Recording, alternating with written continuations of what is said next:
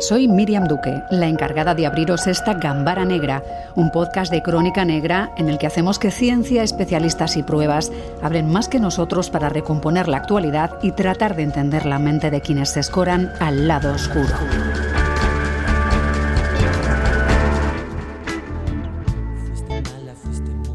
El secuestro de Melody Nakachan fue una de esas noticias que marcaron la actualidad negra de finales de los años 80. Sucedía en la Costa del Sol.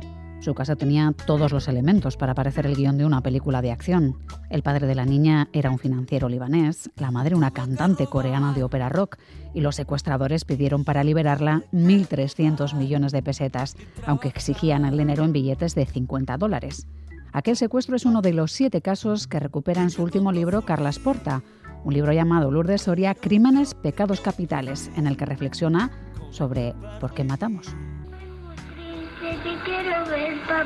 Era la vocecita de Melody que los secuestradores hicieron llegar a sus padres, el empresario libanés Raymond Nakachian y la cantante surcoreana Kimera. El rapto de la pequeña de cinco años por parte de unos individuos armados que interceptaron el coche en el que su hermanastro mayor la llevaba al colegio sacudió a toda la Costa del Sol malagueña, lugar de residencia de la familia, pero también a toda la opinión pública nacional e internacional. Fueron 11 días de noviembre de 1987 frenéticos para la policía. Fue además un secuestro seguido con gran interés en los medios de comunicación y a través de ellos el abogado de Raymond Nakachian llegó incluso a dirigirse a los secuestradores que pedían 13 millones de dólares por el rescate de Melody. Que la oferta que se les ha hecho se mantendrá hasta el día 17 del actual. Para llevarla a cabo, exigen diariamente una prueba de que su hija se encuentra bien. Mientras la madre buscaba pistas consultando a videntes y ante la prensa suplicaba a los secuestradores que dejaran sana y salva a su hija. Un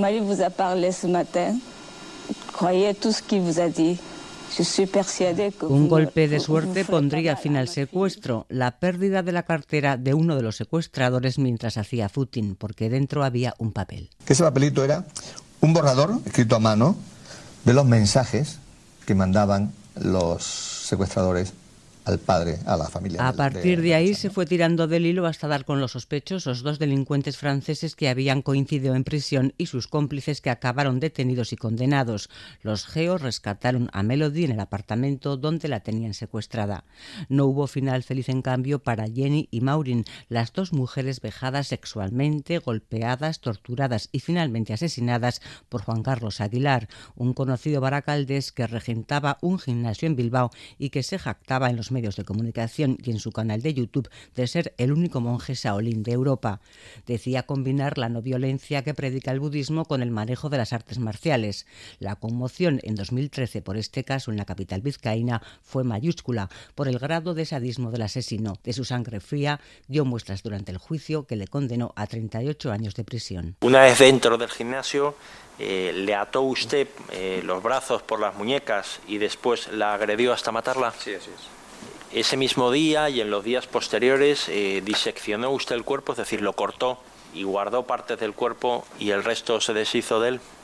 El falso monje Shaolin reconoció tanto el asesinato y descuartizamiento del cuerpo de Jenny, una mujer colombiana, como los golpes a la nigeriana Maurina hasta matarla. Queda la duda de si no fueron sus dos únicas víctimas. La víctima del joven de 26 años, conocido como el caníbal de las ventas, Madrid todavía no sobrecoge. Mató a su madre y durante los días posteriores se fue comiendo sus restos que había guardado en tuppers en toda la casa pese a que había sido ingresado antes de los hechos por brotes psicóticos, en el juicio se le condenó por homicidio y profanación de cadáver, al considerar el jurado que fue consciente de lo que hacía. Ocurrió en 2019. Y a Isidre Matas la suerte le sonrió una vez pero no dos. Sicarios contratados por su mujer no consiguieron matarle atropellándole con un coche, pero sí apuñalándolo en su domicilio cuando se recuperaba de las lesiones. El móvil del crimen, el seguro de vida de 50 millones de pesetas que aquel año de 1993 la viuda pretendía cobrar tras la muerte de su esposo. Tanto ella como los autores del asesinato fueron condenados. Pues bien, todos estos casos y alguno más son los que Carles Porta ha recogido en su libro Crímenes, Pecados Capitales.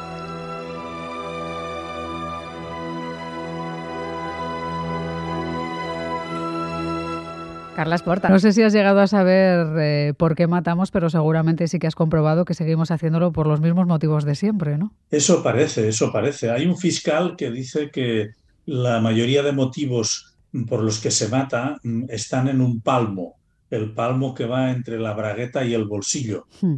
Pero la verdad es que seguramente muchos de esos mm, crímenes, muchos de los crímenes se esconden detrás de las pasiones humanas que es lo que al final son los pecados capitales para la Iglesia. Hmm.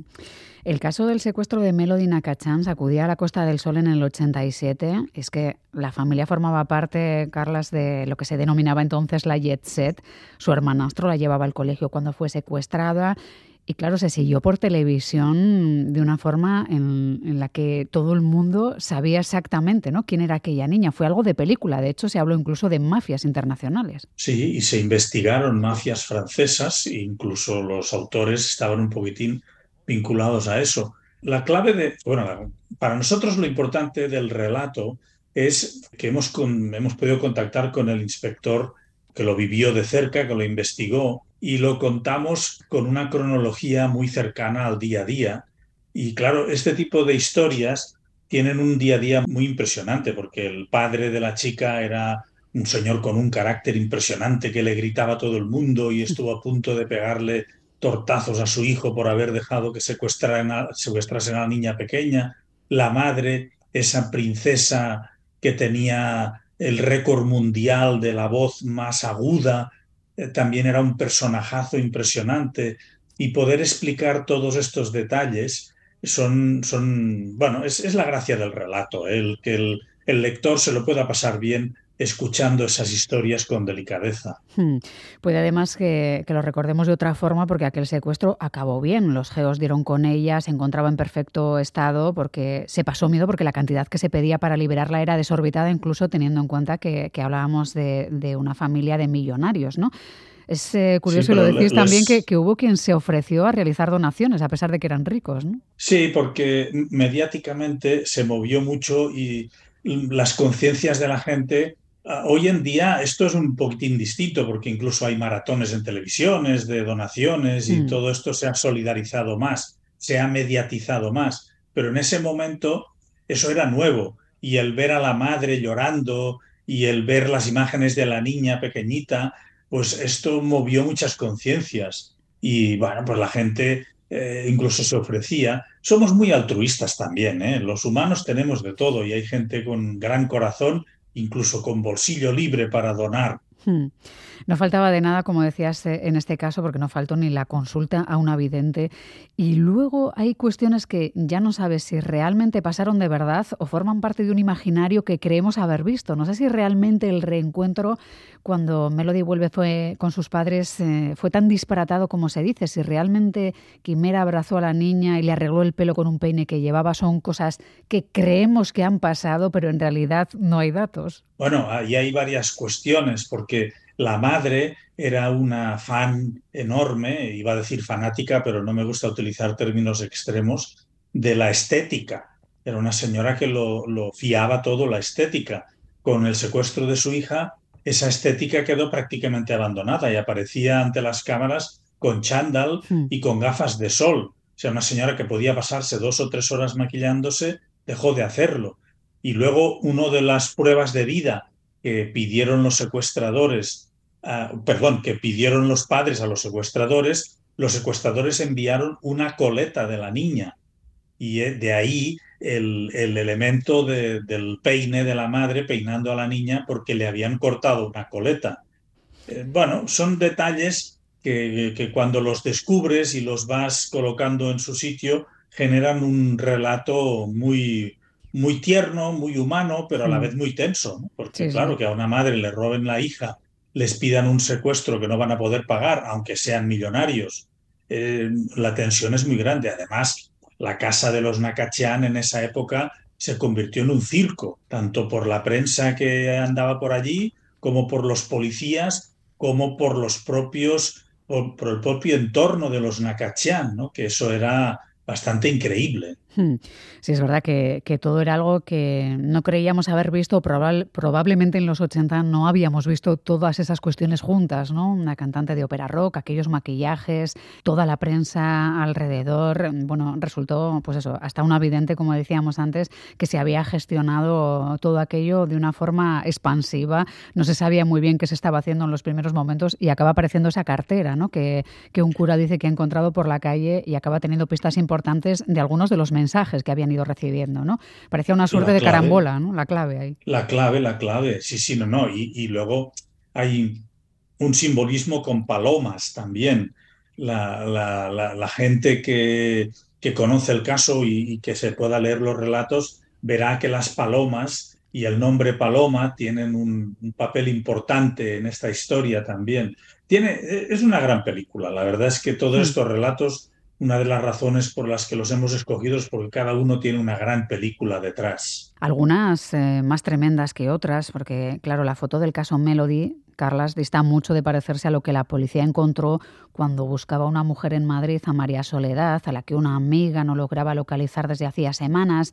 Y claro, se acerca una patrulla al domicilio en Madrid y descubren que hacía dos semanas que el hijo estaba con ella allí, que, bueno, digamos que se estaba alimentando de los restos de la madre. Es el caso de El Caníbal de Ventas, un, un chico violento con problemas de drogas que acabó comiéndose en parte a su madre, ¿no? Una, historia que, por lo que contáis en este libro, marcó muchísimo a quienes participaron en la investigación. Sí, porque nosotros contamos la historia a partir del, policía que descubrió la situación, ¿no? Ezequiel Gil, un señor que todavía hoy sueña con lo que vio en esa casa, una casa a la que había asistido o a la que había acudido más de una vez porque había bronca entre la madre y el hijo, eh, el, policía sabía que ese día mm, el hijo no tenía que estar allí porque tenía una orden de alejamiento, pero se lo encuentra allí, no quería abrir y cuando entran en la casa van descubriendo habitación por habitación la barbaridad que, que es ver un cuerpo descuartizado y encima cuando llegan a la cocina ya flipan pepinos porque ven todo tipo de tuppers y de ollas e incluso botellas eh, eh, almacenadas con líquidos. Bueno, una, una, pues una situación muy surrealista que nosotros hemos tenido, intentado relatar con delicadeza y hmm. sin llegar a logore a pesar de lo gore que es la situación, desde luego. Sí, porque luego impactan eh, pequeños fragmentitos, eh, como ese momento en el que se encuentra un papel pegado a un armario diciendo aquí no se tira nada, ¿no? Como aquí no se tira nada. Esas, esas cuestiones que, te imaginas a, ese policía encontrándose eso pegado a un armario como una, a medio camino entre la sensatez y, lo irreal absoluto, ¿no? En un escenario así. Bueno, eso raya el humor negro. ¿no? Hmm hay veces en que no sabes si, si, reír o llorar o vomitar, pero la verdad es que sí, eso raya el humor negro de verdad. Hmm. Sí, sí, ese, ese señor eh, tenía un papel, un, un post-it en un armario en el que decía aquí no se tira nada y los policías fliparon y pensaron, bueno, ¿y esto qué quiere decir? Y luego encontraron en el comedor una serie de, de botellas de plástico de esas de Fanta naranja llenas de un líquido amarillento que creyeron que podía ser orina, pero no, no acababan de entender si era, y hasta que no se analizó y si realmente era orina. Y entonces entendieron que quizá de ahí venía él, aquí no se tira nada, porque el, el supuesto asesino barra demente, digo barra porque al final le condenaron, pero mm. no, no le eximieron. Entonces, pues confesó que, que él guardaba su orín porque con eso limpiaba cosas y con eso lo tiraba al lavabo para no utilizar agua. Aquí no se tira nada. Sí, es verdad que había desarrollado en su cabeza una realidad paralela sin pena por su madre, sin remordimiento. Y claro, rebobinando, nos mostráis también cómo ese chico en su día empezó a estudiar la carrera de contabilidad y finanzas, llegó incluso a hacer un Erasmus y que precisamente fue el consumo de esa droga que se denomina caníbal en algunos sitios la que tal vez fue el principio de todo, ¿no? del desparrame de su vida, ¿no? Que, que nunca más volvió a reconducirse. Esa fue la tesis, en cierto modo, que se puso encima de la mesa para su defensa, pero no debió probarse muy bien porque no, no sirvió para nada. Mm, no sé, esa es una cuestión en la que no hemos entrado, pero que quizá valdría la pena que alguien hubiese entrado en su momento, porque ¿qué le pasa por la cabeza a un chaval joven que se acaba comiendo a su madre? Y no solamente durante un día, sino durante muchos días, porque hacía muchos días que esa señora había desaparecido. De hecho, todo empieza con la denuncia de una vecina que dice que hace muchos días que no ve a, Soledad. Y, claro, ¿qué, ¿qué le pasa por la cabeza a ese hijo que se está comiendo a su madre y no tiene ningún tipo de remordimiento pero no, no es un acto impulsivo y punto, sino que primero la mata, luego la descuartiza y la descuartiza de tal manera que la va colocando en tuppers y la va colocando en la nevera. Y tiene incluso notas explicando qué hay en cada tupper. Y, cuando llegan la policía ven lo que hay en las paellas y, que son filetes de, de, su madre.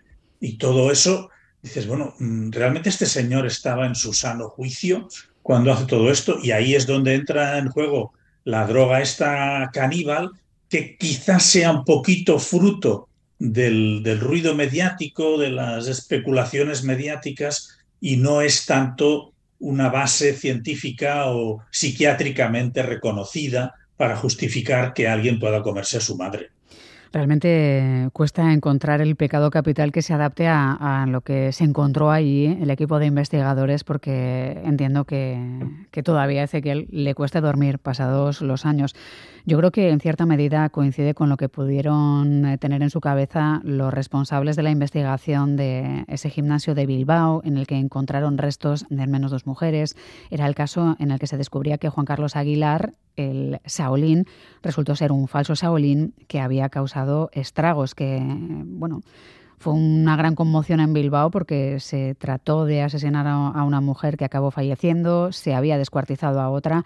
No sé a vosotros qué os atrapó en la investigación de, este caso que, aquí bueno, pues afectó de forma importante porque pasó en pleno centro, ¿no? sin, sin que nadie lo viera, a plena vista de todos. Nosotros buscamos siempre el relato, que es lo que al final acaba atrapando.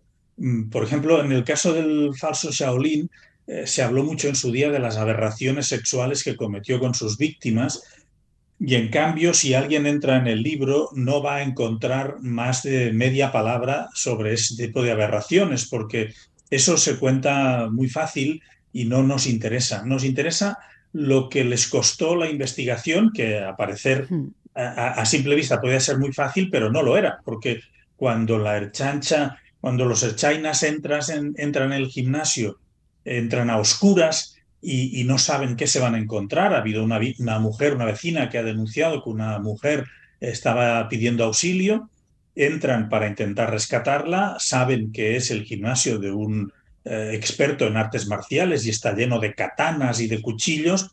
Esos agentes de la policía vasca tuvieron unas agallas enormes porque podía haber pasado cualquier cosa. Descubren a una mujer primero que está agonizando, Luego descubren un montón de bolsas en las que hay partes de cuerpos humanos. Eh, el del descubrir o el de deducir, encontrar si esos cuerpos, si esas partes de cuerpos humanos pertenecen solamente a una víctima o a varias, hace que empiecen a plantearse si están delante de un asesino en serie. Pero es que luego cuando van a casa de este individuo encuentran una cámara donde hay varias fotos y no pocas de otras mujeres que han pasado por ese gimnasio. Y entonces empiezan a plantearse que igual están ante un asesino en serie que ha matado a, muchas mujeres y tienen que encontrarlas para corroborar si de verdad eh, solo hay una, dos o cuántas víctimas hay. Y detrás del Shaolin, eh, enlazándolo con el caníbal de ventas, también hay un intento de hacer creer por parte de él que tenía un tumor en el cerebro y que eso le afectaba a su raciocinio y por eso mataba. Y la, la labor de la policía estuvo en demostrar que no, que ese señor lo planificó todo.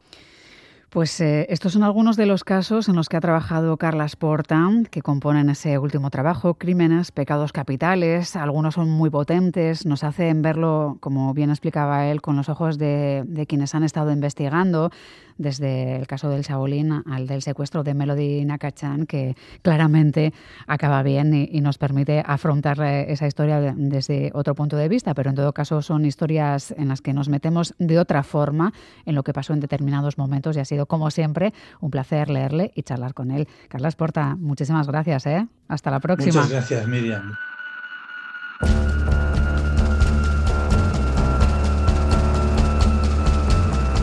Gambara Negra, el podcast de crónica negra e investigación de EITB Podcast.